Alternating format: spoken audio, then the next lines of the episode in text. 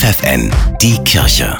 Regional. Für die Region Oldenburg mit Bernhard Tubbs. Haltung statt Spaltung, Inklusion ist Menschenrecht.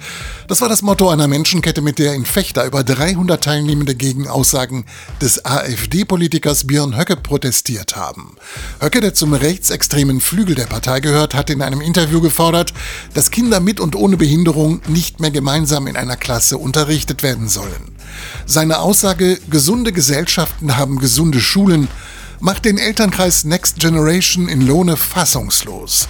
Die Selbsthilfegruppe hatte zu der Protestaktion aufgerufen und besteht aus rund 20 Familien von Kindern mit Beeinträchtigung. Das, was der Höcke gesagt hat, finde ich ganz, ganz schrecklich. Ich finde es beschämend, dass so etwas in der heutigen Zeit noch laut gesagt wird. Ich dachte wirklich, wir sind weiter. Wir möchten mit allen Mitteln irgendwie dagegen ankämpfen, dass sich diese braune Suppe so breit macht. Das ist ein absolutes No-Go, weil äh, die Erfahrung hat uns äh, ne, auch gezeigt, dass gerade diese Kinder auch eine Bereicherung für alle sind. Immer wieder bedient Höcke sich eines Vokabulars, das an die Zeit des Nationalsozialismus erinnert. Eine Zeit, in der die Nazis Kinder mit Behinderung gnadenlos umgebracht haben.